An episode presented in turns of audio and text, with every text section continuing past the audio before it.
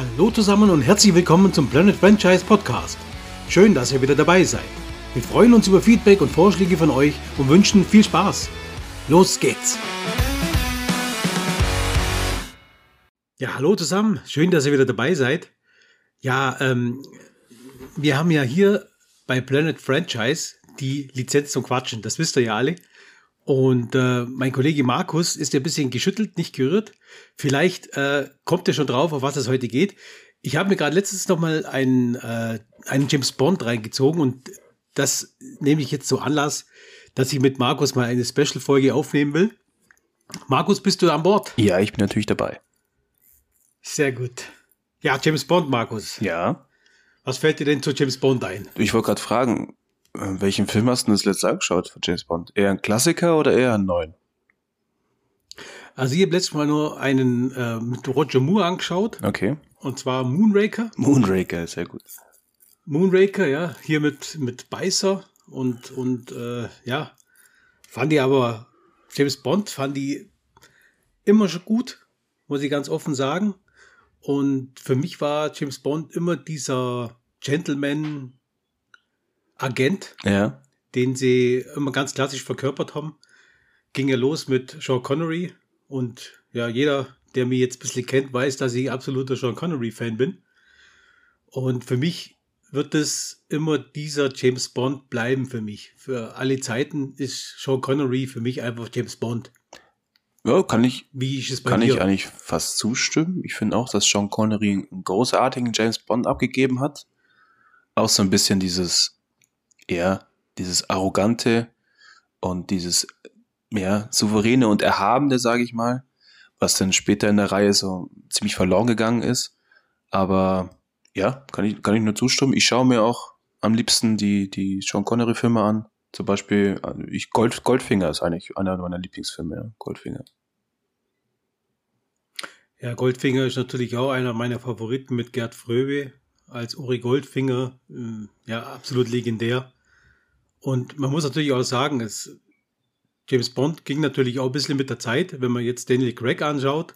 Im Gegensatz zu ja, Roger Moore, Sean Connery, ist der Bond natürlich auch anders ähm, jetzt aufgebaut, sage ich mal, oder, oder wird anders Ein verkörpert. Tier halt.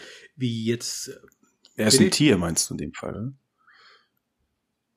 wie ein Ja, wenn Tier. du die Schulter von Daniel Craig im Vergleich zu Roger Moore siehst, also nehme ich jetzt Daniel Craig eher ab, dass er fünf, fünf Mann verhaut als Roger Moore. Ne?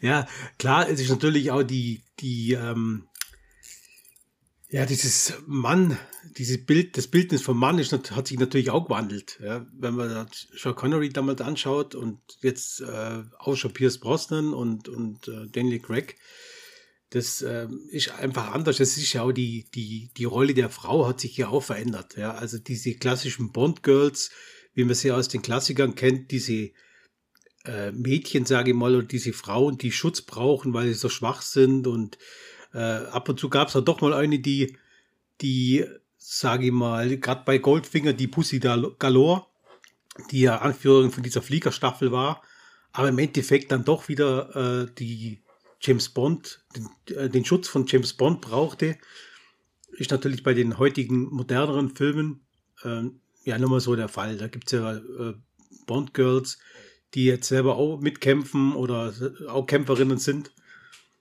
Wenn man schon an die, an die äh, Rolle der Moneypenny denkt, auch in der, in der klassischen äh, Verfilmung, ist es ja die klassische, ja, ich sage jetzt mal Sekretärin. Und bei den heutigen Filmen ist sie ja ähm, auch als, als Agentin eigentlich eingesetzt worden. Also das, man hat sich natürlich auch der Zeit anpassen müssen, zwangsweise, ganz Was ich aber auch ehrlich gesagt sagen muss, habe ich nie wirklich verstanden, ne? warum jetzt gerade in den neuen Filmen, da du da Miss Moneypenny, die eigentlich die, ja, die Chefsekretärin von M ist, und auf einmal ist sie beim Außenansatz dabei. Und mir dachte, okay, haben sie jetzt keine Agenten mehr übrig gehabt oder, oder warum fällt sie jetzt mit James Bond da? Ich glaube, in der Türkei ist es, wo sie am Ende dann sogar noch äh, außersehen abschießt. Ja, also, da habe ich mir gedacht, ja, klar, Ja. wenn ich die Sekretärin mitschicke, Ja. dann ist es ja kein Wunder, dass James Bond abgeknallt wird, ne? Aber Ja, wobei ja M äh, den, den Befehl erteilt. Äh, Sie sagt ja, sie hat eigentlich keine freie Schussbahn, aber M sagt ja trotzdem, feuerfrei. Ja, aber weil, nimmt halt den Kauf, dass man James Bond trifft. Ja, aber jetzt mal blöd gesagt, ähm, gut, dass das Money Penny dabei war, weil ansonsten hätte M ja den Hausmeister mitschicken müssen mit James Bond, ne? Weil die hatten ja keine anderen Agenten mehr da gehabt, ne? Gab ja, weißt du nicht, ob, ob manche Einsätze nicht sogar einen anderen Doppel-Null-Agenten erfordert hätten, ne? Also, oder haben sie nach Golden Eye gesagt, es gibt nur noch 007 und äh, weil die anderen alle böse werden? Also fand, fand ich damals ein bisschen komisch, klar wenn man jetzt betrachtet, du hast halt vielleicht den Schauspielercast und du willst ihr auch eine, eine andere Rolle geben, aber dass man auf so einen Einsatz dann die Sekretärin mitschickt, fand ich komisch. Ja, bei mir ist es auch ein bisschen das Thema, dass sie Daniel Craig ähm, ist für mich ein bisschen austauschbar als James Bond.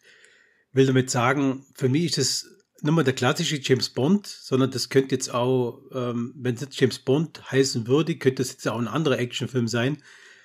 Dieses ja, dieses äh, klassische, dieser klassische Gentleman-Agent verkörpert er eigentlich ja eher nicht, sondern er ist ja eigentlich eher auch ein, ein Kämpfer, ein ziemlich harter Kämpfer, auch ein, auch ein Experte und auch ziemlich, ja, brutal. Ähm, war ja eigentlich James Bond immer schon, also er hat auch nicht lang gefackelt, wenn er jemand aus dem Weg geräumt hat. Aber dieses, dieses klassische äh, Agentendasein, das, das gibt es ja so nicht mehr. Deswegen ich schaue den James Bond gern an, auch den mit dem Daniel Craig schaue ich gern an. Aber äh, es ist jetzt der Darsteller, wo ich, wenn ich an James Bond denke, ganz am Ende erst mir so ein bisschen in den Sinn kommt. Das ähm, kann ich jetzt nicht genau erklären, warum das so ist. Ich denke, das kommt einfach von dem, dass man die Figur jetzt anders darstellt. Ich, also ich weiß noch damals, wo es geheißen hat, Daniel Craig wird der nächste James Bond, da gab es auch Diskussionen, jetzt beim blonden James Bond, das passt doch gar nicht mehr ins Profil rein und so, wo ich mir gedacht habe, ja, also James Bond ist ja dafür bekannt, dass es eine Reihe ist, wo, der, wo der, das Gesicht dieser Rolle einfach durchgehend wechselt.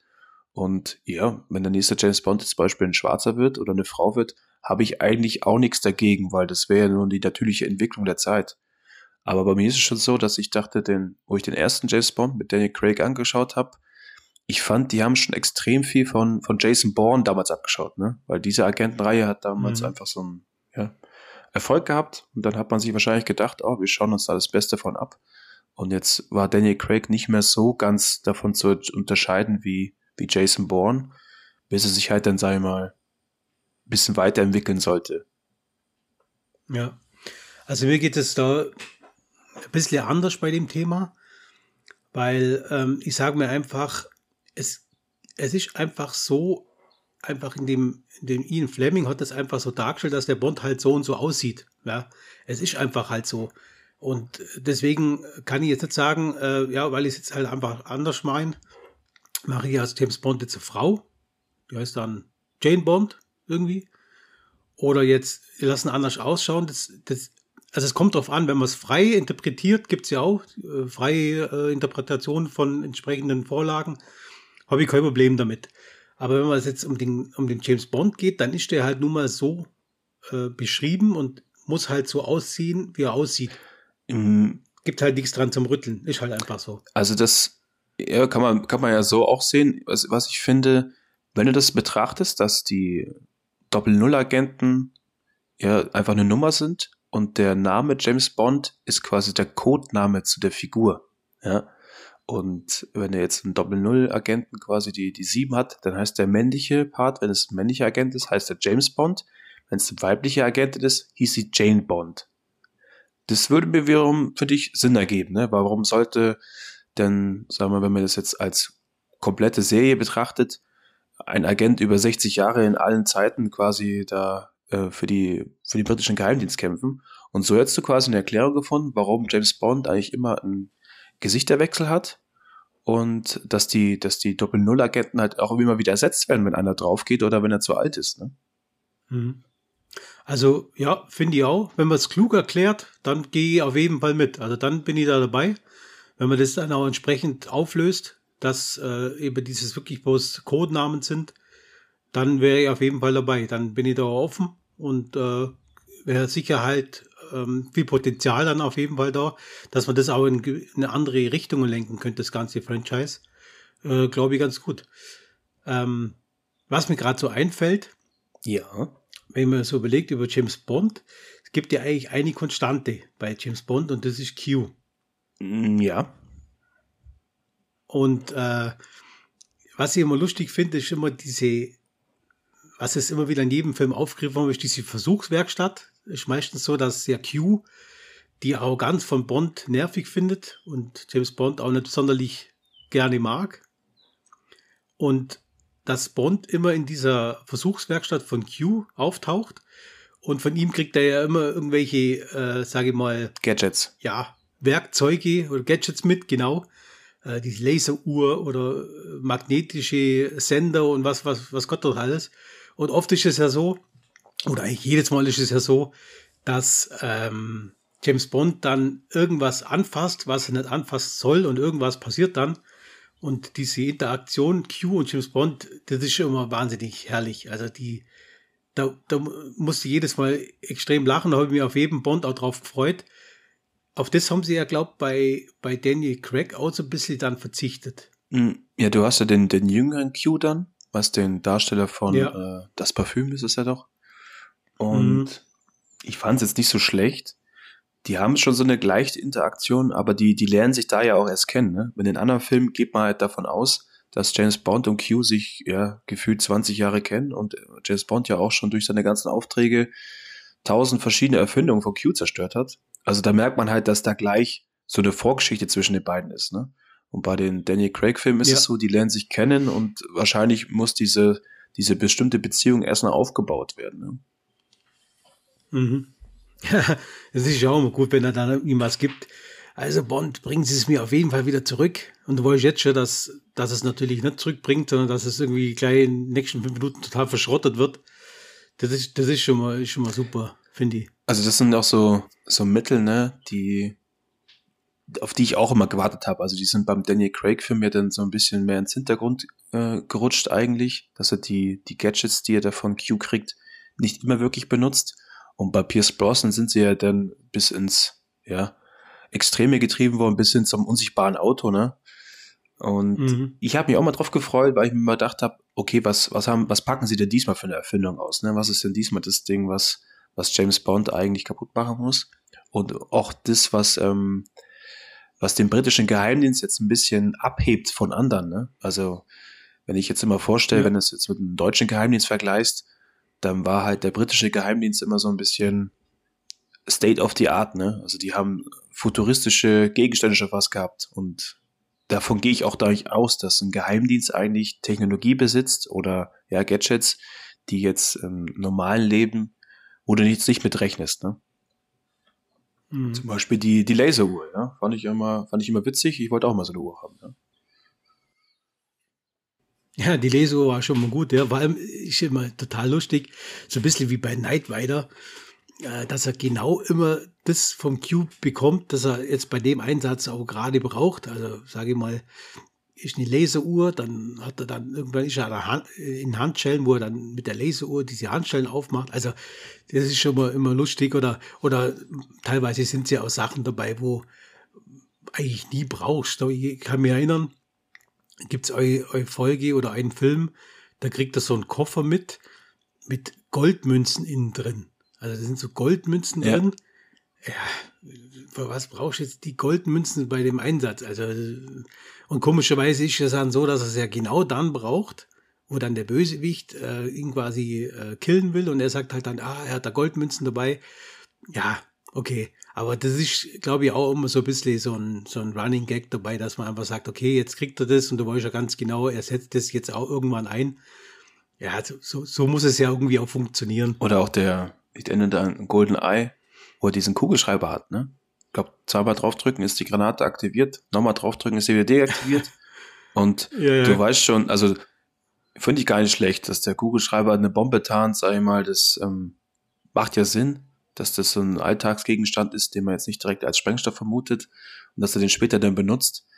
Ich fand es bloß beim Film anschauen bei Goldeneye, fand ich es extrem schwierig, das selber mitzuzählen. Da habe ich mir gesagt, wie hat Bond das denn gemacht, dass er dann, war der Typ, der hat da diesen, diesen Tick, dass er die ganze Zeit da drauf drückt und wieder, wieder dreht und dann sucht er wieder drauf. Ja, das stimmt, ja. Also das, das fand ich schon cool, dass dann der Bond eigentlich dann genau gewusst hat, okay, jetzt muss er das Ding wegschlagen und dann geht's die Luft.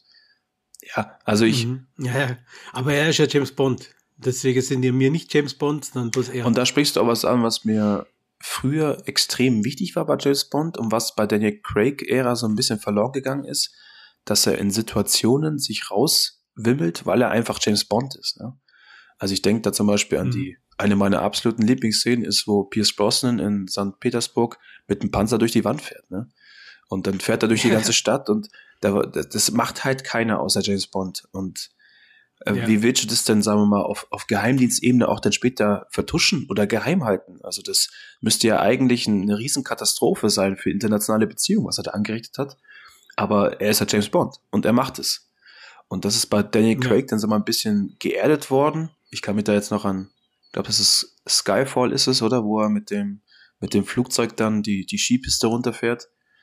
Äh, wird halt, mhm. ja, es ist ein bisschen realistischer gemacht und diese Momente kommen nicht so oft vor, wo du halt sagst, also wieder dieses Suspension of Disbelief, ähm, das schafft halt nur James Bond. Also jeder andere würde halt in der Situation draufgehen, aber James Bond schafft es.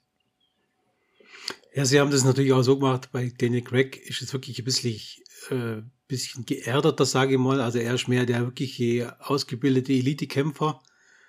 Und es kommen halt auch nicht nicht wirklich so viel abstrakte Sachen dabei raus, wie ja, schwimmendes Auto und was es alles nicht Das gab es ja noch, genau. Äh, schwimmendes Auto, ja, genau. Das habe ich damals sogar dann mir gekauft von, von Matchbox, äh, das Auto von, von äh, James Bond.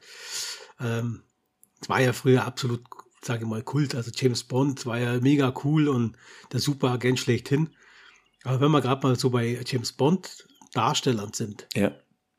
Also der erste war ja Sean Connery.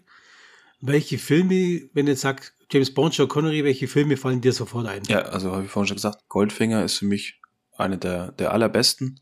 Allein schon die Szene, wo er auf dem, auf dem, auf dem Tisch liegt, angekettet und der Laser geht ihm quasi zwischen die Beine so langsam hoch. Und er sagt dann zum Gerd Fröbe, äh, wollen Sie, dass ich rede? Und er sagt dann, nein, Mr. Bond, ich will, dass ich sterbe. Das ist so, wo du, mhm.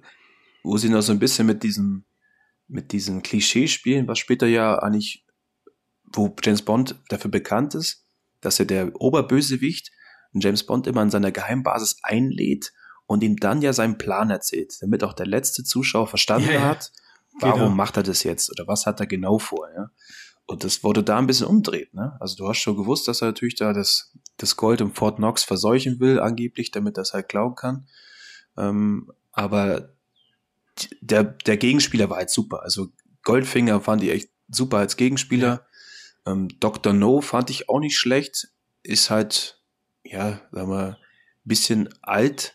Wenn ich das jetzt anschaue, finde ich, da, da merkst du halt, dass es aus einer ganz anderen Zeit kommt. Das fällt mir bei Goldfinger komischerweise nicht so wirklich auf. Ja. Mhm. Gut, würde ich sagen, Dr. No war natürlich der allererste ja. und wird immer der allererste sein. Deswegen ist es auch bei mir ein ganz großer Favorit gerade von den klassischen Filmen her. Und Goldfinger ist mein Lieblings-James Bond, ganz klarer Fall. Ich weiß nicht, wie oft ich den schon gesehen habe, auf jeden Fall auch die Szene ist bei mir auch klar, wo dieser Laser doch dieses Gold sich brennt, wo er dann auch so von dem, von dem Gold schwärmt. Sein ganzes Leben hat er die Farbe geliebt, die göttliche Schwere und so, wie er von dem Gold dann so richtig fasziniert ist. Und, und James Bond ist auch gut, wo er sagt, ah, können Sie sich das leisten, Goldfinger? Und dann sagt er ja vielleicht etwas von dem Unternehmen Grand Slam zum Beispiel, wo dann der Goldfinger kurz so guckt und denkt sich, ja, er lässt ja den Zuschauer, sage ich mal, das Publikum immer nur im Unrein, ob er jetzt wirklich, mein klar, jeder weiß, dass James Bond überlebt, logisch, aber ähm, so dass die Interaktion, dass dann Goldfinger irgendwann doch sagt, ah, das Risiko ist mir da doch vielleicht ein bisschen zu groß und lasst ihn dann doch am Leben. Also äh, war ganz lustig und ja, Gerd Fröbi als, als Goldfinger ist natürlich der Wahnsinn. Ja, Gold, Gerd Fröbi natürlich für mich einer der besten deutschen Schauspieler ever. Also der hat ähm, einen super Charakterdarsteller auf jeden Fall. Gerd Fröbi, ja. Und äh, war ja ganz lustig, die Geschichte, wie der zu Goldfinger kam. War ja in, interessant. Der hat ja eigentlich nicht Englisch können und hat aber über sein Management äh, verkündet, dass er sehr wohl Englisch kann. Und sie haben den Gerd Fröbi ja dann auch nachsynchronisieren müssen, synchronisieren müssen in Englisch. Also es war ganz, ganz lustig, wie, man, wie der Gerd Fröbe dann trotzdem an die Rolle kam. Ja, manchmal muss man einfach auch ein bisschen lügen, um irgendwo hinzukommen. Ne? Ja, und hat dadurch natürlich äh, einen Kult Bösewicht erschaffen. Also Goldfinger ich glaube, ist bestimmt äh, mit der bekannteste James Bond-Film überhaupt, schätze ich jetzt. Ja, aber auch sein, sein äh, Handlager Oddjob, ne? Der mit dem, mit dem Zylinder, ja, ja. der wo die Klinge drin ist, das, wo ich auch gesagt habe, also auf die Idee musste erst mal kommen, ne? dass da einer einen Hut werfen kann, wo, wo Leute köpft. Also das ist schon, schon witzig, ja. Also ein guter Stichpunkt von dir gerade eben. Ähm, es gibt ja auch bei jedem Bond diese Bösewichte, also diese Bosse, ja. und jeder Boss hat so einen, sage ich mal, einen Mini-Boss. Das ist immer so dieser, sage ich mal, dieser Endgegner von Bond. Ja, meistens irgendwas haben die was ganz Spezielles.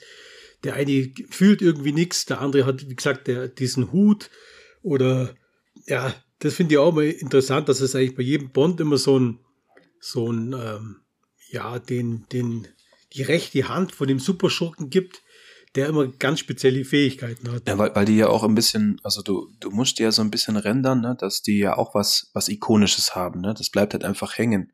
Also es ist enorm wichtig, ne, wenn du schon so ein, sag mal, so ein Helden hast, der ja auch ikonisch ist, dann brauchst du dazu auch einen Bösewicht, der hängen bleibt, ne?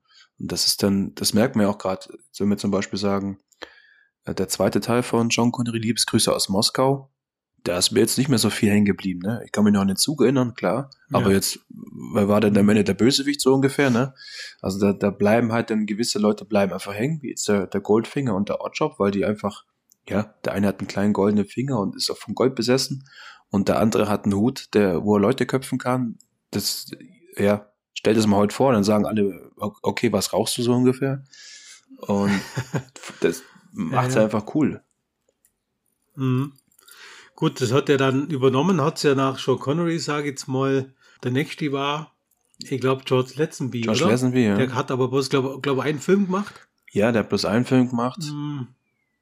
Im ja, Geheimdienst ihrer Majestät. Das war jetzt nicht so, war jetzt nicht, genau, im Geheimdienst ihrer Majestät, war jetzt nicht so meins, muss ich ganz offen sagen. Also, ja, war natürlich die Fußstapfen vom, Jim, äh, vom, vom, vom Sean Connery natürlich riesig. Und für mich war jetzt beim, beim letzten Bier jetzt auch nicht unbedingt diese Ausstrahlung dort so vorhanden. Und muss ja ganz ehrlich gestehen, den Film habe ich am, am wenigsten oft angeschaut. Also das, ja, keine Ahnung. Wie geht's dir mit dem, mit dem Film da? Oh, das muss ich auch sagen, da ist fast, fast nichts hängen geblieben. Er ist für mich auch leider der, der Darsteller, der zwischen den Großen kommt, ja. Also, so eine, ich glaube, ja. er hat ja auch nur übernommen, weil Sean Connery damals zu viel Geld gefordert hat. Danach hat er selber viel Geld mhm. gefordert und ist dann wieder durch Sean Connery ersetzt worden, weil sie gesagt haben, okay, für den Preis können wir uns auch den echten Sean Connery leisten. Und genau so ist der Film halt leider auch, ne? Also nicht ja, der Rede wert. Genau, also Sean Connery kam ja dann nochmal zurück, hat sich ja nochmal überreden lassen. Ähm, und war ja dann der letzte Darsteller, bevor dann, oder ist der letzte Film, bevor dann äh, Roger Moore übernommen hat. Genau, Diamantenfieber war sein letzter Moore Film. hat ja quasi das Ganze Bitte? Diamantenfieber war der letzte Film, ja. Von John Connery. Diamantenfieber, genau, ja. Und Roger Moore hat das Ganze ja nochmal neu, sage ich mal, neu auf, aufgelegt, diese Darstellung von James Bond. Er hat das Ganze ja ein bisschen mit Sarkasmus und Humor an, angelegt. War trotzdem bei dem, bei dem Gentleman-Image ein bisschen geblieben, war ein bisschen mehr der Snob, sage ich mal. Und weniger jetzt dieser ähm, ja, dieser Hau drauf, wie eigentlich Sean Connery, dieser Haudegen. Und äh, es ist beim Roger Moore eigentlich schon ein, ein Merkmal, dass es bisschen mit bisschen mehr Humor das Ganze gesehen wird. Wie, wie siehst du den Roger Moore? Ja, er ist so ziemlich überspitzt dargestellt, ne?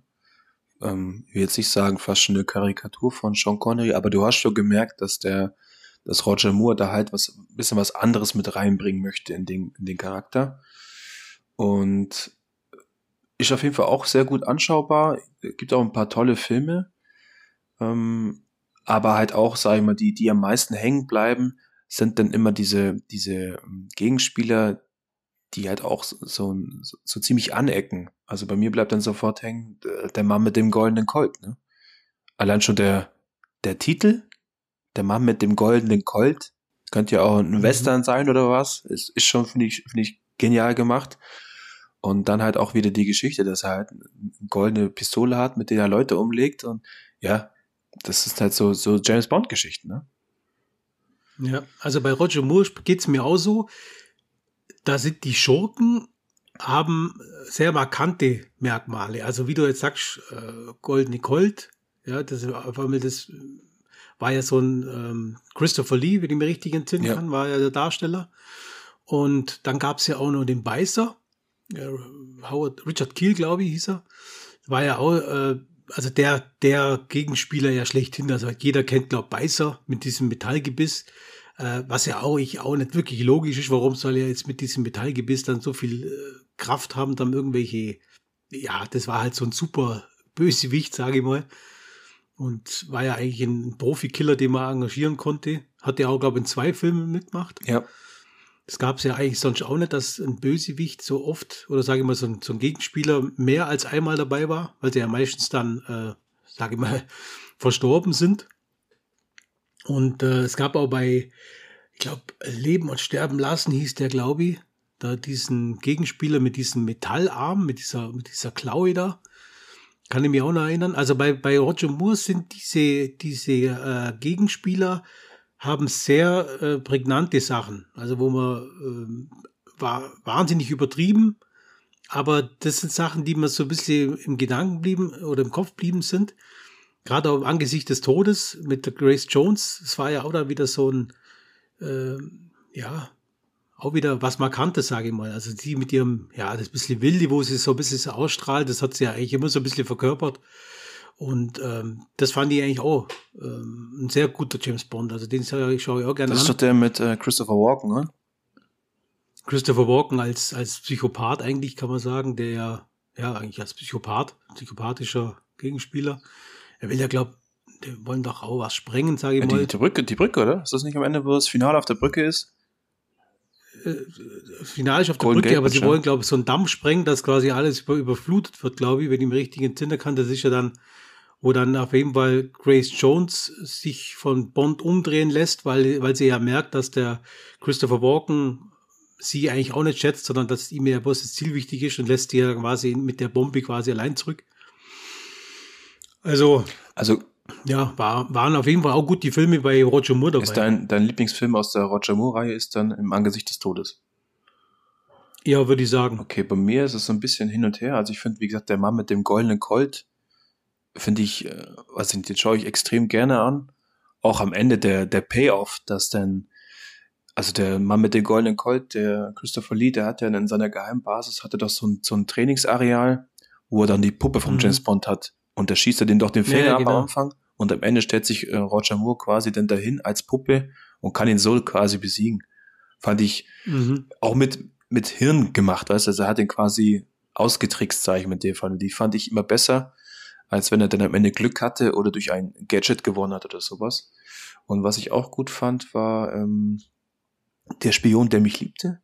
Fand ich auch eigentlich ganz, ja, ganz toll. Auch, gut, ja. auch weil die mhm. Dynamik mit der, mit der russischen Agentin ist sie, glaube ich, ne? Die fand ich irgendwie, mhm. hat es gepasst. Also ich muss auch sagen, dass so als, sie war natürlich auch sehr, eine sehr hübsche Frau. Und irgendwie hat mir das, das besser gepasst, dass es eine, eine Frau gibt neben Bond, die ähm, sich nicht gleich ihm ergibt, sondern so ein bisschen auch neben ihm existieren kann. Ja. ja, das war ja so ein bisschen der erste Ansatz, glaube ich, wo dann die Frau auch mehr in den Fokus gerückt sind, auch so agentenmäßig. Und da war ja nur sehr interessant, dass Bond ja ihren Mann, der ja auch russischer Agent war, äh, erschossen ja. hat bei einem Einsatz. Das hat sie ja dann quasi mitgekriegt und hat ihn ja oder ihm ja Bescheid gegeben, dass wenn der Auftrag erledigt ist. Sie hatten ja den Auftrag von äh, England und von Russland gemeinsam das zu bearbeiten, hat sie ihm ja prophezeit, dass sie ihn dann auch tötet. Ja, und dann hat natürlich James Bond mit seinem Charme das alles wieder ein bisschen, bisschen rumdreht, das war ja klar. Aber ja, war auf jeden Fall interessant, die, äh, interessant, die Wendung damals. Und sehen. auch die, die beiden Filme es sind jetzt auch, spielen mit diesem Klischee, mit dieser Geheimbasis bei Der Spion, der mich liebt, ist die Basis unter Wasser, ne? so eine, so eine ähm, U-Boot-Welt, wo dann der Bösewicht ja auch noch sagt, er möchte, dass die ganze Welt unter Wasser geht und alle unter Wasser leben und also so ziemlich abgefahrene Story. Und beim der Mann mit dem goldenen Colt ist es ja auch dann in, in Thailand die Geheimbasis mit mit einer riesen Satellitenschüssel, da, wo du denkst, ja klar, ist auch nie einem aufgefallen, dass es da ist, ne? Und mhm. ja, also das sind die beiden, die in der Roger Moore-Ära mir extrem hängen geblieben sind. Und was mir auch noch hängen geblieben ist, ich habe erst vor kurzem einen Roger Moore-Film angeschaut. Ich glaube, das war Das Leben und Sterben lassen. Da ähm, die, wie er Frauen behandelt, ist heutzutage auch nicht mehr anschaubar. Also ich habe das mit meiner Freundin angeschaut und ähm, mhm. er ver also James Bond ver verkloppt da eine Frau und dann danach zwingt er sie quasi zum Sex. Und mhm. das ist ein bisschen ja, witzig stimmt. gemacht. Das war ziemlich krass eigentlich. Und ja. das mhm. wäre wär heute ja auch nicht mehr möglich. Ne? Also das ist natürlich eine mhm. Zeit, die damals, ähm, vielleicht war das so präsent, aber heutzutage ist es nicht mehr vorstellbar, was da James Bond abgezogen hat. Ja, ja das war ja eigentlich auch, ja, das stimmt. Und, und die, die, bei dem Film kommt mir, was mir da auf nur Szene auch noch einfällt, das war ja der, wo sie auf der Krokodilfarm sind oder auf der Alligatorfarm, wo sie ihn da aussetzen auf der Insel und er ja eigentlich aussichtslos den, den äh, Reptilien aus, ausgesetzt ist, wo er dann wartet, bis sie komischerweise in genauso einer Konstellation schwimmen, dass er über sie drüber springen kann oder sage ich mal, wie so, wie so Steine nutzen kann und über die Krokodile dann wieder ans Festland springt. Naja, aber das, das war natürlich dann schon so übertrieben. Aber das, das wollte man halt damals auch sehen bei James Bond. Der kann alles und alles kann er besser und äh, es ist nichts unmöglich. Und ja, also das, äh, wenn man es heute anschaut, ist es manchmal ein bisschen schwierig, gerade auch weil die ganzen, äh, ja, die Frauenbilder und die Männerbilder einfach heute nicht mehr die sind, wie sie damals einfach waren. Aber das ist, das ist halt ganz normal, wenn du Filme aus der 20er, 30er anschaust, ist es ja ähnlich. Ja, dann denkst du ja auch, äh, also wie hat man das denn damals da aufziehen? Das wird man wahrscheinlich jetzt in 40 Jahren, wird man zurückblicken und denken, oh, wie haben sie das, wie haben sie das früher gesehen? Klar, du kannst natürlich immer, du musst das, äh, das äh, in deiner jetzigen Zeit dann so umsetzen, was du halt denkst. Also, ja. Und ich finde auch teilweise ist, sind die, die Kampfszenen von Roger Moore sind ja auch nicht wirklich vom, vom Bud Spencer Film zu unterscheiden, ne? Also du siehst ganz genau, dass sie da halt ja, vorbeihauen oder, oder nicht ganz durchziehen. Mhm. Und ja, das, also der könnte locker bei Bud Spencer und Terence Hill mitspielen, ne? Aber das ist einfach für die Zeit so gewesen. Da geht's auch nicht wirklich darum, dass man die Details auseinanderzieht, sondern ja, es ist einfach der Flair, den er mitbringt, ne? Ja, also was mir auch noch einfällt, die, die klassischen Filme, ich sage jetzt mal Roger Moore, äh, Sean Connery, da war es ja auch immer so, dass, wie du schon erwähnt hast, dass die ganzen Bösewichte immer extreme Basen gehabt haben und äh, immer was ganz Spezielles. Der eine hat, hat Raumschiffe gehabt, wo dann irgendwelche Schiffe gekapert haben. Der andere hat eine Unterwasserstation gehabt und, und was da immer war, ich fand das immer, das war immer so extrem äh, so hochwertig ausgestattet. Also so hochwertig, wenn ich jetzt als Beispiel bei Goldfinger und auch bei Dr. No, wo sie den James Bond einsperren. Ja dann ist selbst der Knast, äh, wo sie ihn einsperren, ist äh, absolut nobel ausgestattet oder beziehungsweise schaut absolut nobel aus. Auch wieder Goldsachen überall dran und so oder auch beim beim beim äh, Dr. No, da hat er ja, sage ich mal, eine fünf Sterne Suite eigentlich für sich, wo er sich dann da äh, aufhält.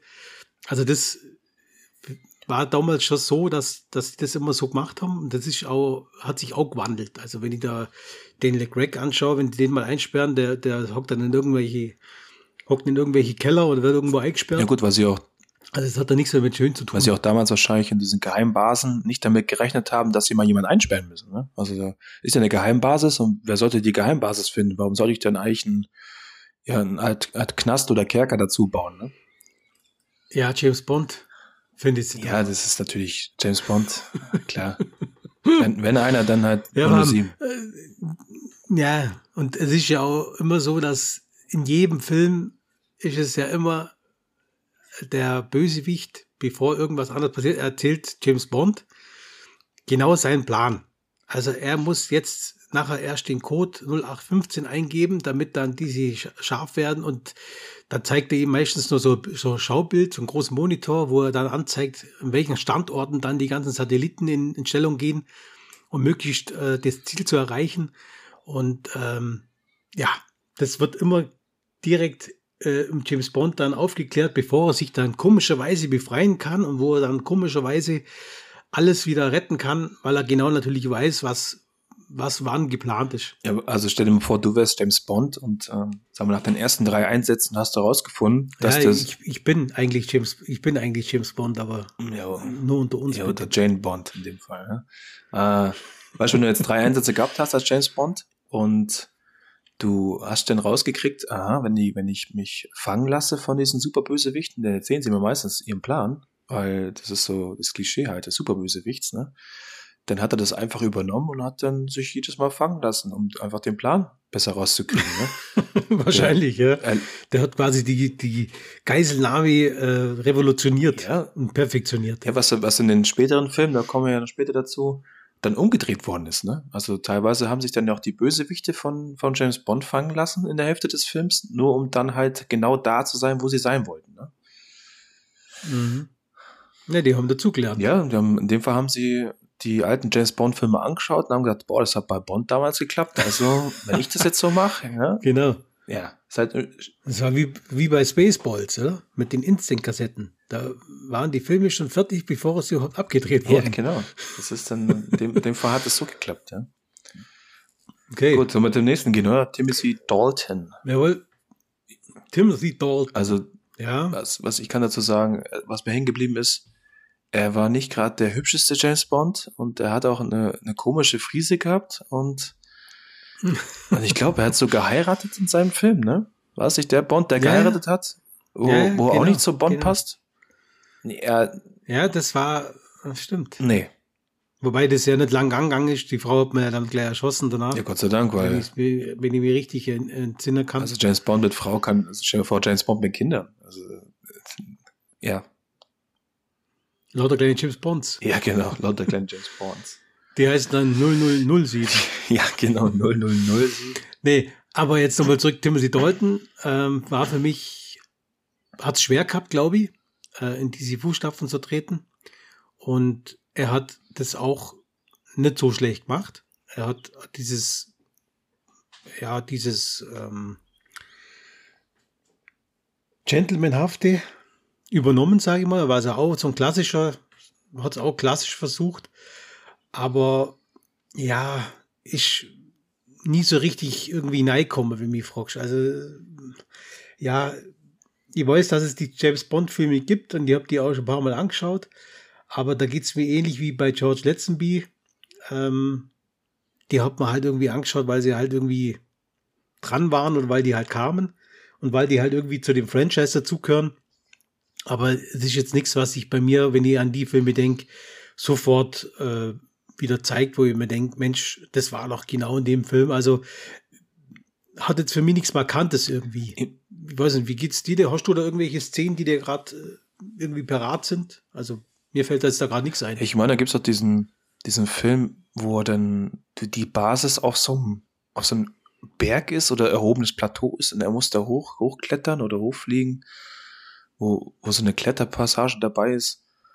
Aber ansonsten ist da nicht wirklich viel hängen geblieben und ich muss auch sagen, dass ich Timothy Dalton jetzt besser finde. Also wenn du den jetzt in seinen, seinen Rollen siehst, ähm, so als gealterten Mann, irgendwie hat er jetzt sowas, ja, so ein bisschen fast was Unheimliches, sage ich mal. Ähm, weiß ich, kennst du, kennst du Penny Dreadful? Da spielt er mit. Penny Dreadful. Da spielt ja. er mit. Da finde ich ihn Mhm. zum Beispiel extrem gut getroffen, ja. Auch mit seinem weißen Bart und sowas. Oder auch in der Doom Patrol spielt er auch mit. Und da finde ich, ist er, ist er viel besser als Schauspieler als damals. Und ich muss auch sagen, wenn ich den als James Bond betrachte, ich habe auch immer das Gefühl gehabt, dass er der, ist er vielleicht sogar der kleinste James Bond. Also irgendwie war er für mich nie so, so souverän in seinen Szenen wie jetzt die anderen davor, ne? Mhm. Ja, ich glaube, er hat sich da auch selber irgendwie nicht wirklich drin wohlgefühlt. Ich weiß jetzt auch nicht, kann jetzt auch nicht genau sagen, warum der dann Zeug gemacht hat. War das dann von, war das dann von ihm selber aus auch mitgetrieben oder war das dann eher von den Fans, wo sie gesagt haben, oh nee, also brauchen wir eigentlich nicht mehr. Das, äh, ja, also ich würde sagen, äh, Timothy Dalton, rest in peace. ein bisschen Das hart, passt, das passt, das passt soweit. Ne, Also was James Bond jetzt angeht, Moini. also, Und ansonsten gebe ich dir aber recht, ich finde Timothy Dalton grundsätzlich sehr gut, auch äh, in, in anderen Rollen. Aber diese Rolle für James Bond, für Timothy Dalton war, glaube ich, ein bisschen unglücklich. Und ähm, ja, also von dem her hat sein Bestes, glaube ich, versucht, aber ähm, Also ich würde brauchen wir nicht mehr drüber reden. ich würde. Timothy Dalton empfehlen, er sollte auch als Bösewicht in den neuen Bonds auftreten. Das würde, glaube ich, eher zu ihm passen. Ja, ja, das könnte gut sein, wobei das natürlich dann schon krass wäre, wenn man dann äh, in einem in einem Franchise den mit dem gleichen Schauspieler anders besetzt. Also das wird, glaube nicht so gut ankommen, Also du hast halt wenn es mal James Bond war. Also du hast ja Ahnung. meine Logik drin, dass James Bond halt immer ersetzt wird und er war quasi früher mal James Bond und ist dann jetzt auf die andere Seite gewechselt. Ja gut, dann wäre es natürlich mega geil. Also das wäre natürlich dann, äh, das wäre natürlich super, wenn man es wirklich so darstellt, dass man sagt, okay, James Bond wird immer bleiben, weil James Bond mit der 007 verknüpft ist, bloß die Agenten ändern sich. Dann wäre das natürlich ein geiler Twist, wo man sagt, okay, der war früher Bond selber, kämpft dann jetzt als Bösewicht gegen den jetzigen Bond. Das wäre natürlich ziemlich, ziemlich geil. Ja, vielleicht mal so dann auch. Aber ich glaube, dass die, dass die Filmemacher so weit denken, sondern die bleiben bei ihrem nur weiter so. Vielleicht muss ich Frau Brokkoli mal anrufen. Ne? Genau. Okay, dann ist der nächste Okay. Pierce Brosnan. Pierce Brosnan, genau. Man muss auch sagen, Also für mich super geil, fand die. das ist ein, ein kurzer Fun Fact neben drei. Also zwischen Timothy Dalton und dem Pierce Brosnan sind auch ähm, sechs Jahre gewesen. Ne? Sechs Jahre kein Bond. Vorher war der Bond eigentlich Mhm. immer so ein Zwei-Jahres-Abstand. Und dann zum ersten Mal sechs Jahre Pause. Ist äh, vielleicht auch ein Indiz dafür, dass jetzt Lizenz zum Töten nicht so gut angekommen ist.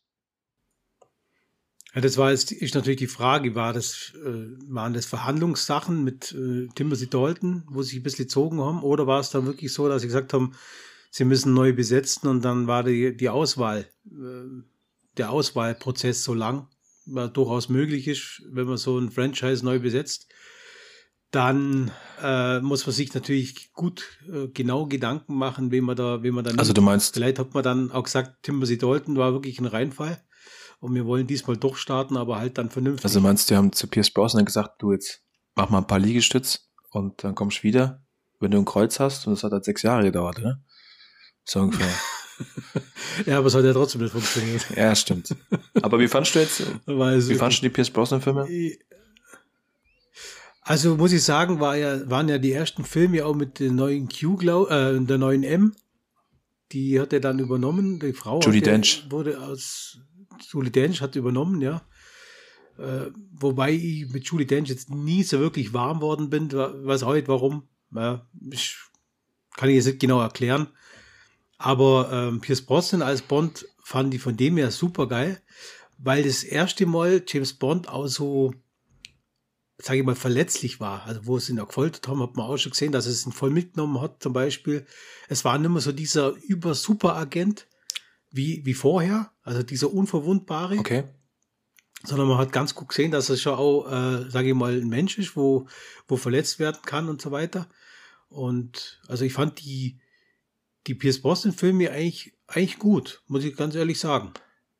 Okay, bei mir ist es so, ähm, ich fand jetzt zum Beispiel gerade Stirb an einem anderen Tag, finde ich heute nicht mehr gut. Also ich war damals im Kino, fand den super, da war ich aber glaube ich auch, wie weit war ich da?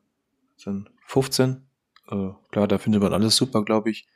Und jetzt mittlerweile mit den, mit diesen Satelliten, wo die Diamanten drin sind und äh, der schießt dann Laserstrahls auf die Erde, finde ich schon, ah, also da, da spiele lieber eine Runde Command and Conquer, ja.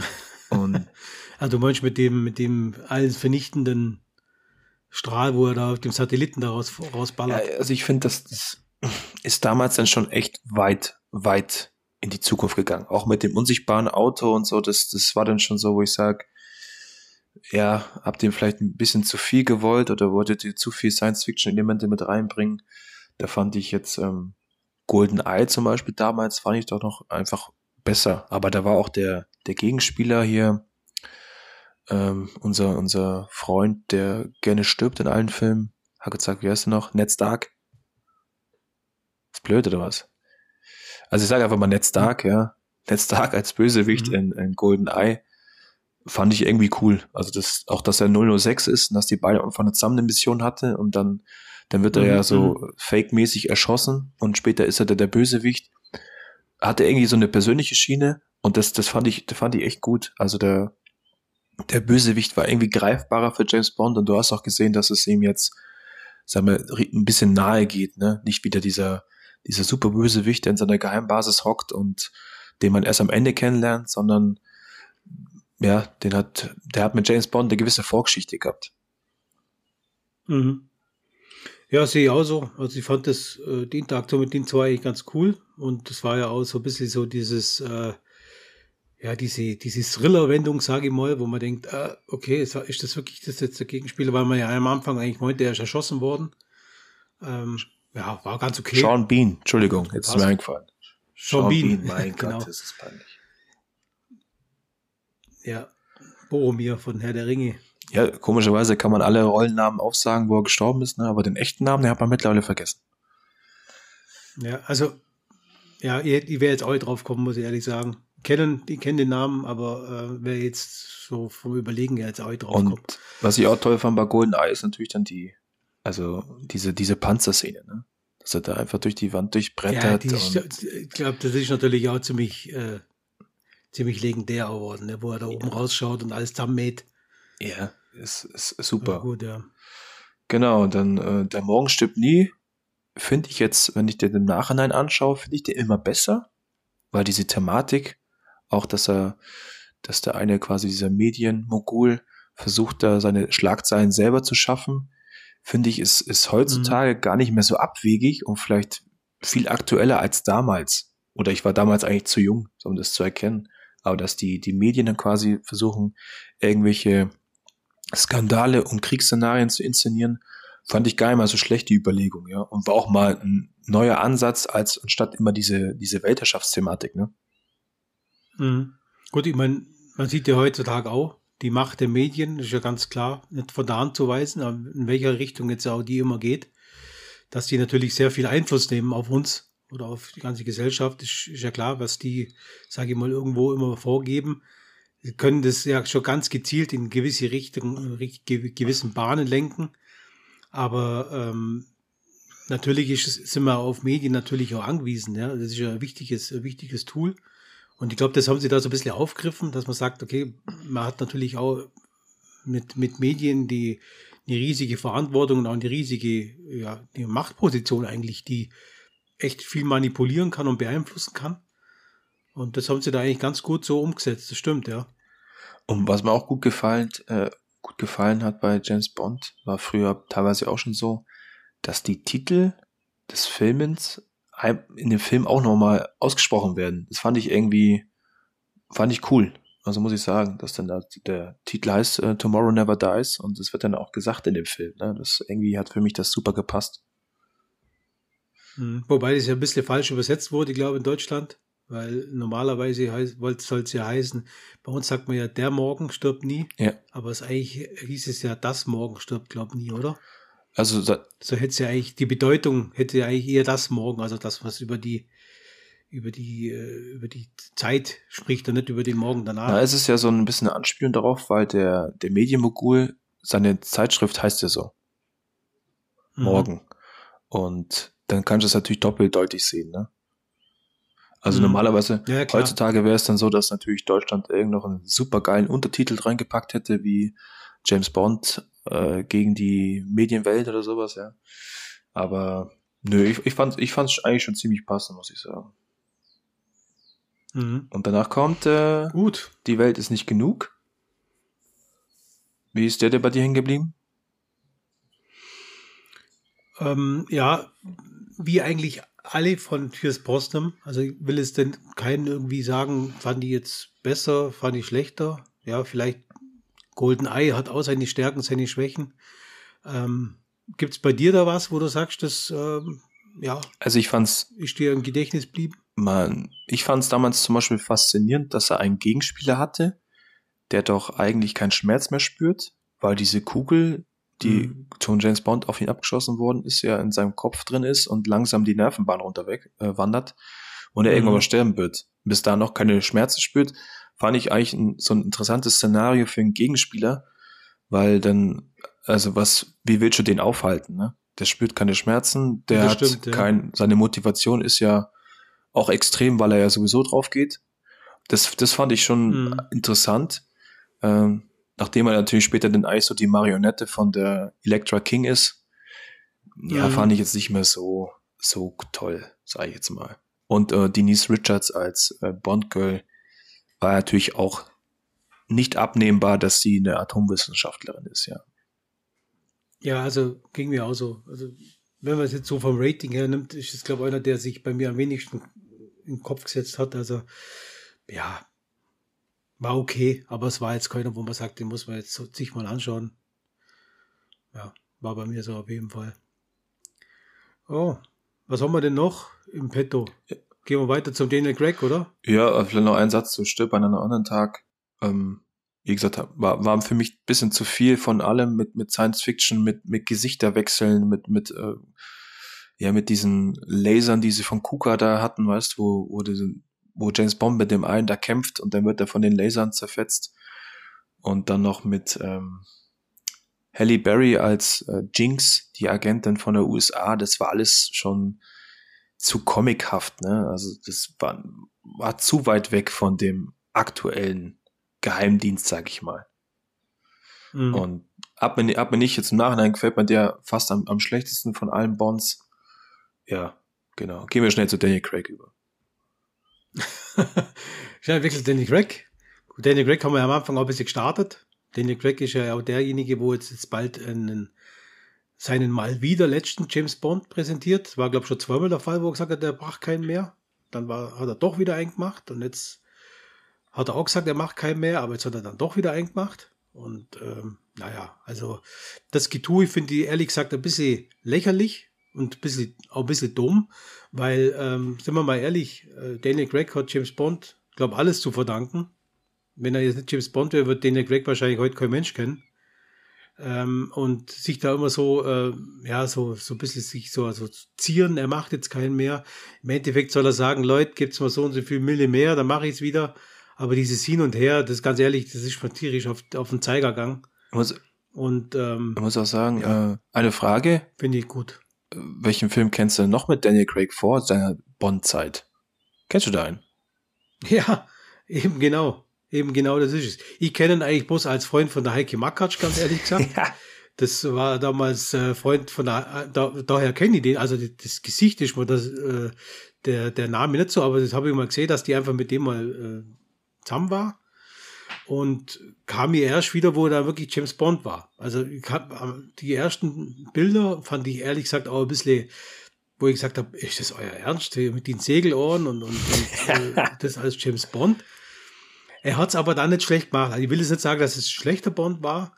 Äh, ich habe es vorher schon mal kurz erwähnt. Für mich ist es halt kein klassischer James Bond-Verkörperung, sondern er macht es halt, es ist ein Agentenfilm, sage ich mal, moderner Agentenfilm mit, mit viel, vielen äh, Einflüssen der heutigen Zeit, ja, auf jeden Fall.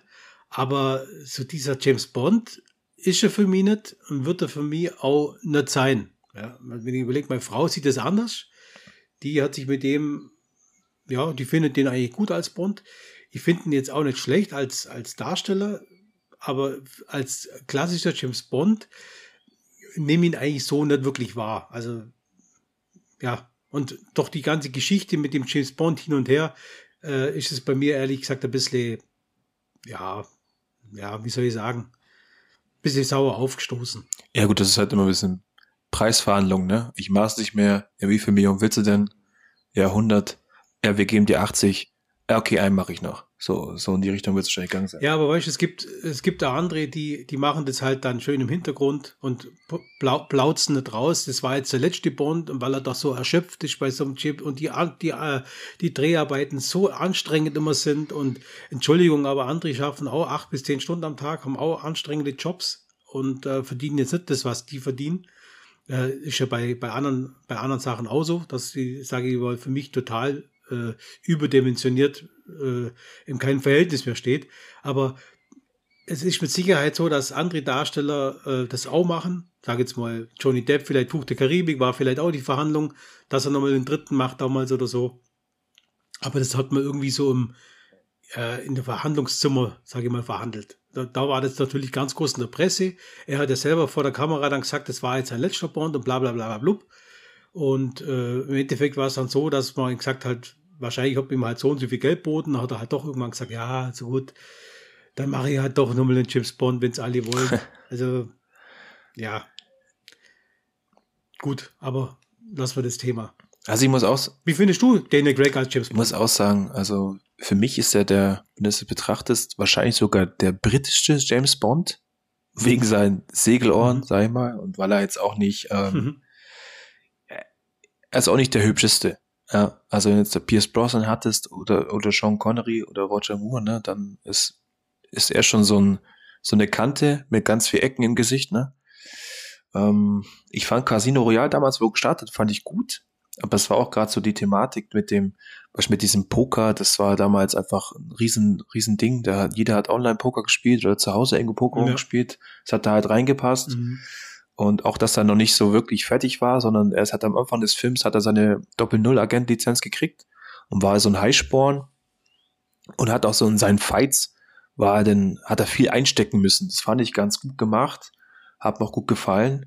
Auch, dass er sich in seinem ersten Fall dann in die, in sein Bond-Girl eigentlich so richtig verliebt, fand ich auch gar nicht so schlecht. Ähm, mhm. Ja, also Casino Royale würde ich echt noch sagen, es war, war ein sehr guter Start. Und danach nimmt es dann leider so ein bisschen seinen Lauf, wo ich sage, oh, Leute, wo wollt ihr denn, wo wollt ihr denn hin mit, mit seiner James Bond Geschichte, ne? Oder? Ja, oder? Also mir ging es auch so mit dem, ja, es war ist ja kein Agent, dann wurde er dann zum Agent und dann doch wieder irgendwie nicht und ja, also es war ein bisschen auch auf und ab. Also es war gut gemacht, es waren gute Effekte, es waren Darsteller waren okay, aber ähm, ja, so wie sie da den Hype jetzt darum gemacht haben, habe ich jetzt nie so empfunden, dass es jetzt der wahnsinnig tolle James Bond-Film irgendwie war. Egal welcher, welcher jetzt betrachtet. Ich sage jetzt auch Casino Royale, okay, ja. Und, und ähm, ich habe jetzt, es ist ja, oder ist ja Fakt, dass kommt ja nochmal ein James Bond-Film.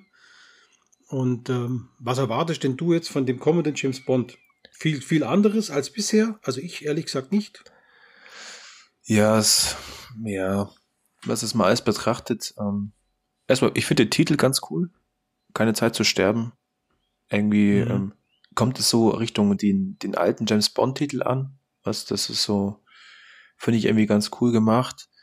Dann ist natürlich, jetzt haben sie in den in Spectre, haben sie ja dann eigentlich aufgelöst, dass Blofeld hinter allem steckt und dass er ja die, die ganzen Filme davor immer einen seine Handlanger geschickt hat, um James Bond zu ärgern. Ja. Mhm. Es ist halt gespannt, wie, wie tun sie das jetzt dann auflösen, weil ähm, Christoph Walz ist ja bestätigt für den Film, das heißt, er hat da seinen Auftritt. Also wie, wie fäden sie mhm. das da rein? Dann das Bond Girl aus, aus Spectre, wo er ähm, mit der quasi in den Sonnenuntergang gefahren ist, die kommt ja auch wieder vor weil sie ja auch noch eine Hintergrundgeschichte hat und ja, ich weiß nicht, ob man sich da jetzt echt so eine Ecke verrennt, in der man wieder sagt, es ist kein James Bond Franchise mehr, sondern es ist, ein, es ist halt die Daniel Craig Geschichte äh, mit James Bond Anzug so ein bisschen, ne? Ja, so, so, so geht es mir auf jeden Fall. Also für mich ist das, das heißt zwar James Bond, aber für mich persönlich, ja, ist nicht unbedingt der klassische oder das James Bond Franchise irgendwie, aber ja, ich sehen bestimmt andere anders wie ich, aber ist halt mein Meinung. Also ich glaube, dass dies keine Zeit zu sterben wird, wird diesen Story Arc um Daniel Craig abschließen. Vielleicht ist es ja echt so, dass er am Ende dann zum ersten Mal drauf geht als James Bond. Könnte sein, dass er dann, dass sie dann auch auflösen, dass James Bond einfach nur eine Nummer ist. Ähm, mhm. ja, das wäre natürlich cool. Angeblich soll ja auch ein eine weibliche 007 mitspielen, weil er ja am Ende von Spectre den Dienst quittiert hat und die quasi ihn dann ersetzt. Ja, muss man mal schauen. Ich fand jetzt den, den Regisseur, Kerry, der Kerry Fukunaga, der ist ja bekannt durch seine True Detective-Reihe. Finde ich eine ganz gute Wahl, weil er eigentlich in der True Detective-Reihe auch gezeigt hat, dass er gutes Storytelling beherrscht. Also hoffe ich mir da eigentlich, dass es ein mhm. bisschen mehr Tiefgang hat. Jetzt, also, ich muss sagen, Spectre klingt auf dem Blatt Papier, klingt das nach einem coolen Film mit, mit guten Darstellern und mit, mit Blofeld wieder mit dem Iko, einen der ikonischsten Bösewichte von Bond überhaupt. Ähm, aber wenn man jetzt da, ich kann mich daran erinnern, er ist am Ende in der Geheimbasis, dann fliehen sie, dann schießt er auf irgendeinem so Fass und auf einmal fliegt die ganze Geheimbasis in die Luft, wo man gedacht habe, ja, ja, ja klar, also das war jetzt ein bisschen einfach, ne? Also, bin aber gespannt, ja. ob sie da irgendwie so den, das, das so hinkriegen, dass es vielleicht doch noch zu so einer Art epischen Abschluss wird von der Danny Craig-Reihe. Ähm, was mir noch einfällt, was wir aber kurz ansprechen müssen, die Filmmusiken ah, von James Bond. Das wollte ich auch noch sagen. Fand die eigentlich, muss ich sagen, bisher, und das ist wirklich ausnahmslos jetzt so gemeint, absolut genial immer. Also da ist wirklich immer extrem viel, viel ähm, Charisma dahinter. Also wenn ich die ganzen Titel jetzt mir schon anschaue, die alten Sachen, das ist alles irgendwie, man, wenn man es hört, denkt man, ja klar, das ist auf jeden Fall James Bond. Äh, wie geht's dir mit den, mit den Filmmusiken bei James Bond? Du, ich höre die heute noch gern an. Alle.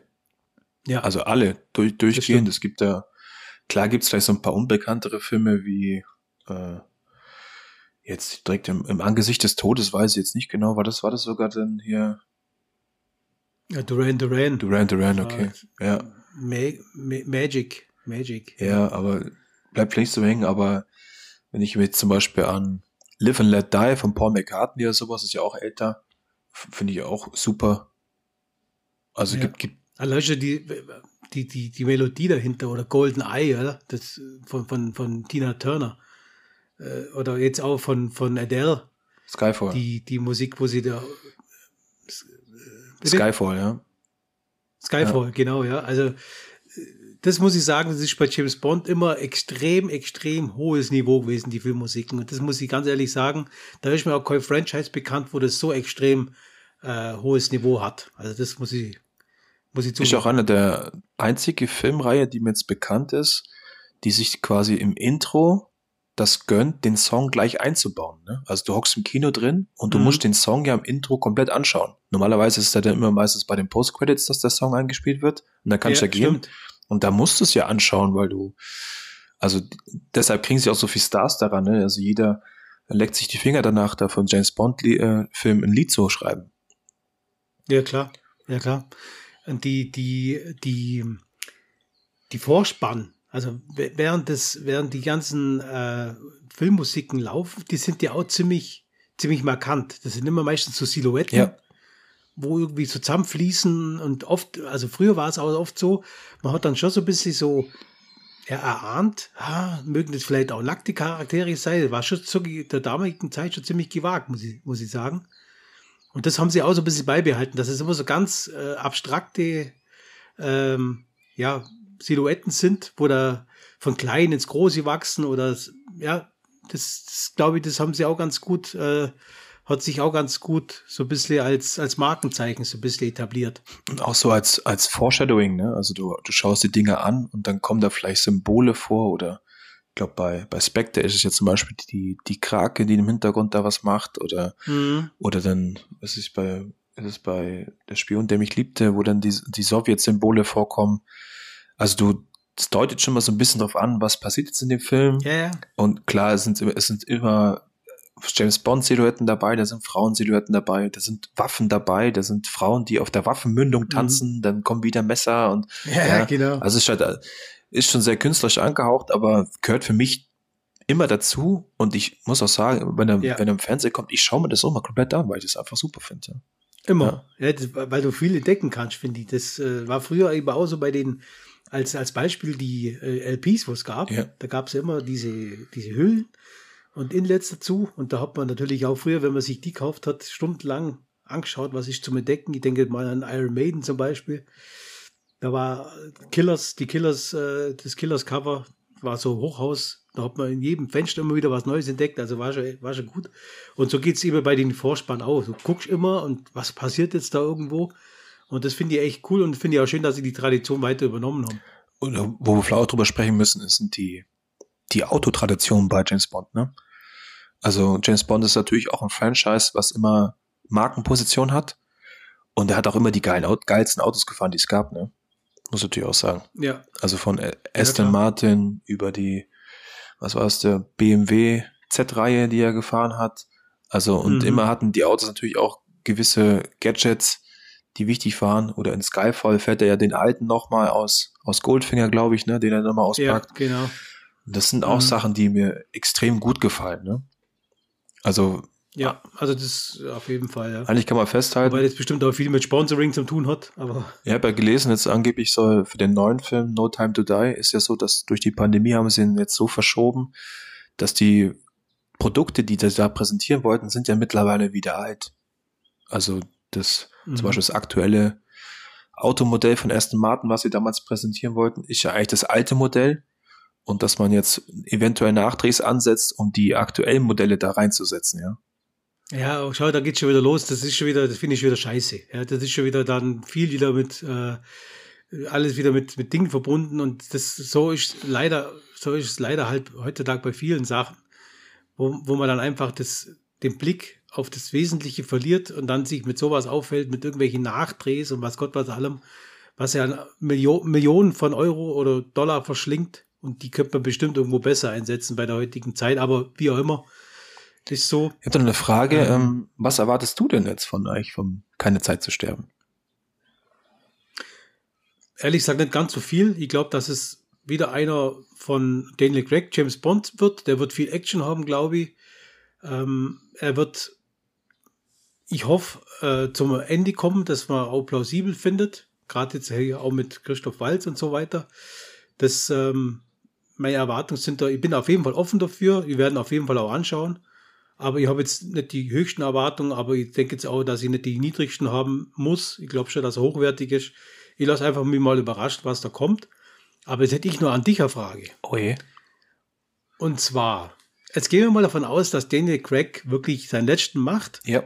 Und dann gibt es ja die Frage, wer könnte denn übernehmen? Also wer wird dir einfallen, wen würdest du denn vielleicht als James Bond, wenn du so überlegst, was es heute so auf dem Markt gibt an Schauspielerinnen und Schauspielern, äh, vielleicht auch in dem Hintergedanken oder in der, in der Überlegung, wie du gesagt hast, dass der 007 und James Bond, dass das wirklich bloß ein, ein Codename oder ein, ein Deckname ist, wenn man das so auflösen würde, dass man sagt, die Person kann wechseln, aber dieser Name und dieser, dieser, die 000, äh, also die Doppel-Null-Lizenz zum Töten, die bleibt erhalten.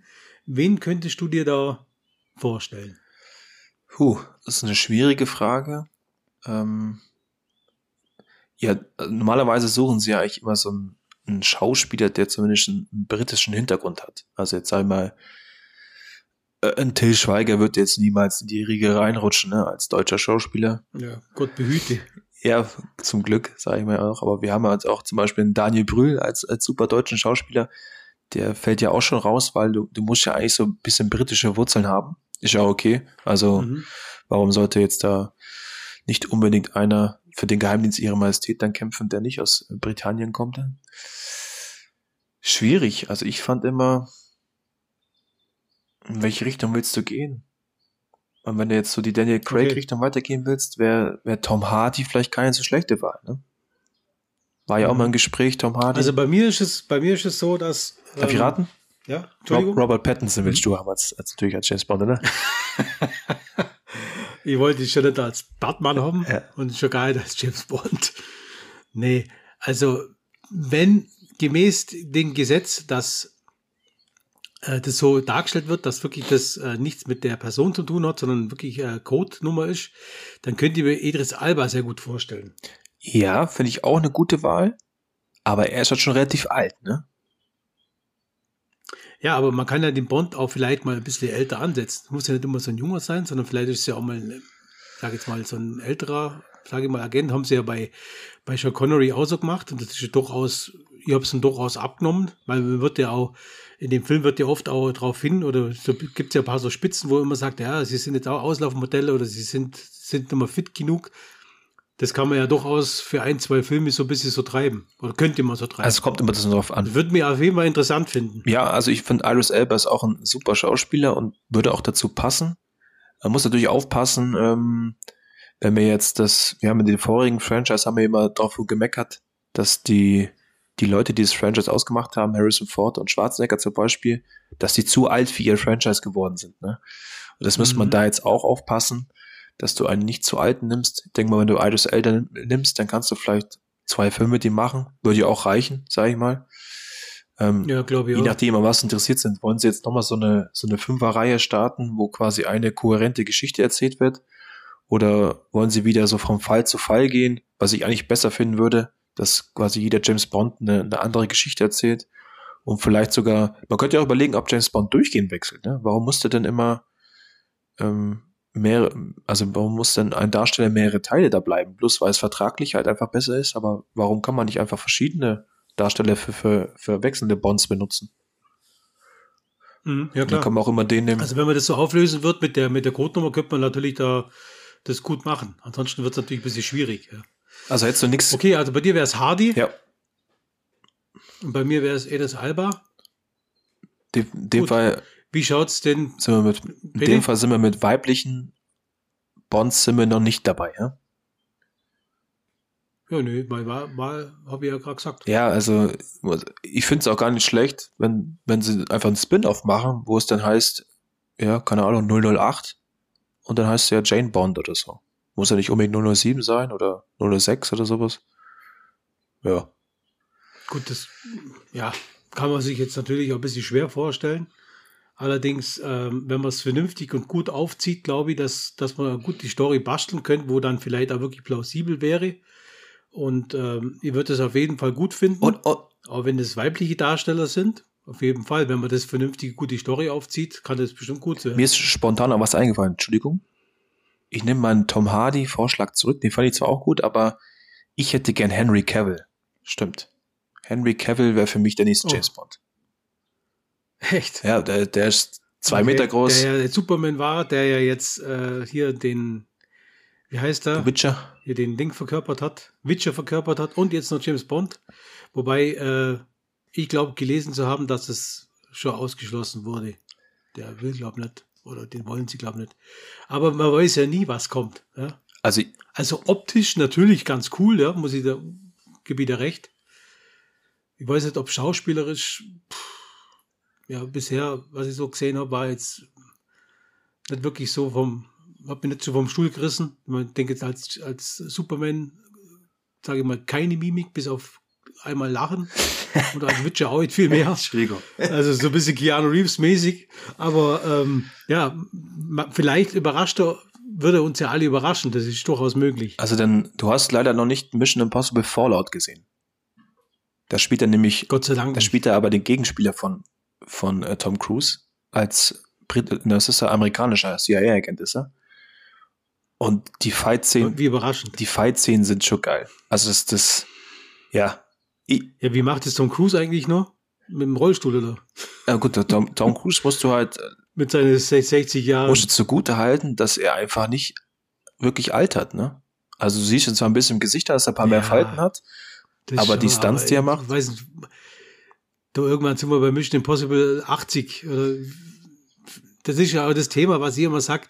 Aber bei, bei ähm, wie heißt Fast and Furious, das wird natürlich jetzt alles so ausgekotzt, bis man es mal mehr sehen kann. Und äh, gibt es denn keine neuen Ideen? Die Filme kommen oder die Teile kommen aus dem Grund, weil man halt Geld damit verdient. Es gibt natürlich Fans, die, die stehen da drauf, will ich auch gar nicht äh, in Frage stellen, das kann man auch gut finden. Aber ich finde es halt immer ein bisschen langweilig, ja, wenn man immer wieder den neuen Teil, wie jetzt Rambo 4, Rambo 5, Rambo 6, gibt es da nicht irgendwas, wo einfach jemand was Neues einfällt, wo man sagt, Mensch, ich habe eine neue Idee, ich setze das jetzt mal um. Warum muss es denn immer das sein, was man alles schon kennt? Ja, weil die, weil die Gratwanderung schwierig ist, ne? Du hast immer das Problem, dass du natürlich die, die alten Fans, die die Reihe toll finden, die musst du abholen und gleichzeitig neue Fans gewinnen. Und das siehst du ja zum Beispiel Mhm. bei, bei Star Wars 8, unser Lieblingsbeispiel, dass es halt, ja, auch mal geteilt aufgenommen wird. Die neuen Leute finden das super, die alten sagen sie, was habt ihr als Luke Skywalker gemacht, ne? Und so könnte es halt mit den anderen Reihen auch laufen. Aber vielleicht hast du ja gerade den Tipp gegeben, vielleicht sollte einfach Tom Cruise den neuen James Bond spielen, weil dann hätten die Mission Impossible und James Bond zusammen. Und Ja, da würde genau. Tom Cruise quasi gegen Tom Cruise vielleicht mal spielen. Da heißt dann immer, da heißt, der Film heißt dann Mission Bond. Oder, oder 007 Impossible. Ja, 007 Impossible. Ja. Das hört sich ein bisschen an wie so, wie so ein Erotikfilm. ja und, und der, der Untertitel heißt dann äh, Tom Cruise versus Tom Cruise. Ja, Never die. ja das, das, das wäre was. Ja. Okay. Also, ich würde sagen, wir haben euch jetzt lang genug hier mit unseren Meinungen äh, beschallt. Jetzt wisst ihr unsere Meinung, wie wir weitermachen würden, wer unser Darsteller wäre. Wir würden uns natürlich interessieren, wie ihr das Ganze seht. Wie seht ihr den James Bond und wie würdet ihr, wie würdet ihr als neuen Darsteller sehen, wenn Daniel Craig denn aufhören sollte? Oder seht ihr das anders? Sagt ihr, Daniel Craig ist euer, euer Favorite und ihr mögt sie anderen nicht? Lasst es uns wissen. Äh, sagt uns Bescheid über die ganzen Kanäle, die wir ja haben. Und würden interessieren, was ihr da für Meinung habt. Und lasst uns einfach mal dran teilhaben. Markus, oder? Ja, bin ich, ich bin auch offen dafür. Wäre interessant, was die Leute da draußen so für Meinung haben zu der James Bond-Reihe. Genau. Gut. Ähm, ich glaube, für heute lassen wir es dann gut sein. Ja. Ähm, wir sehen uns beim nächsten Mal wieder. Äh, wo auch immer. Entweder in einem Special, in einem Fail oder in einem Continue. Lasst euch mal überraschen. Markus, willst du noch was sagen? Ja, ich würde mich auch verabschieden.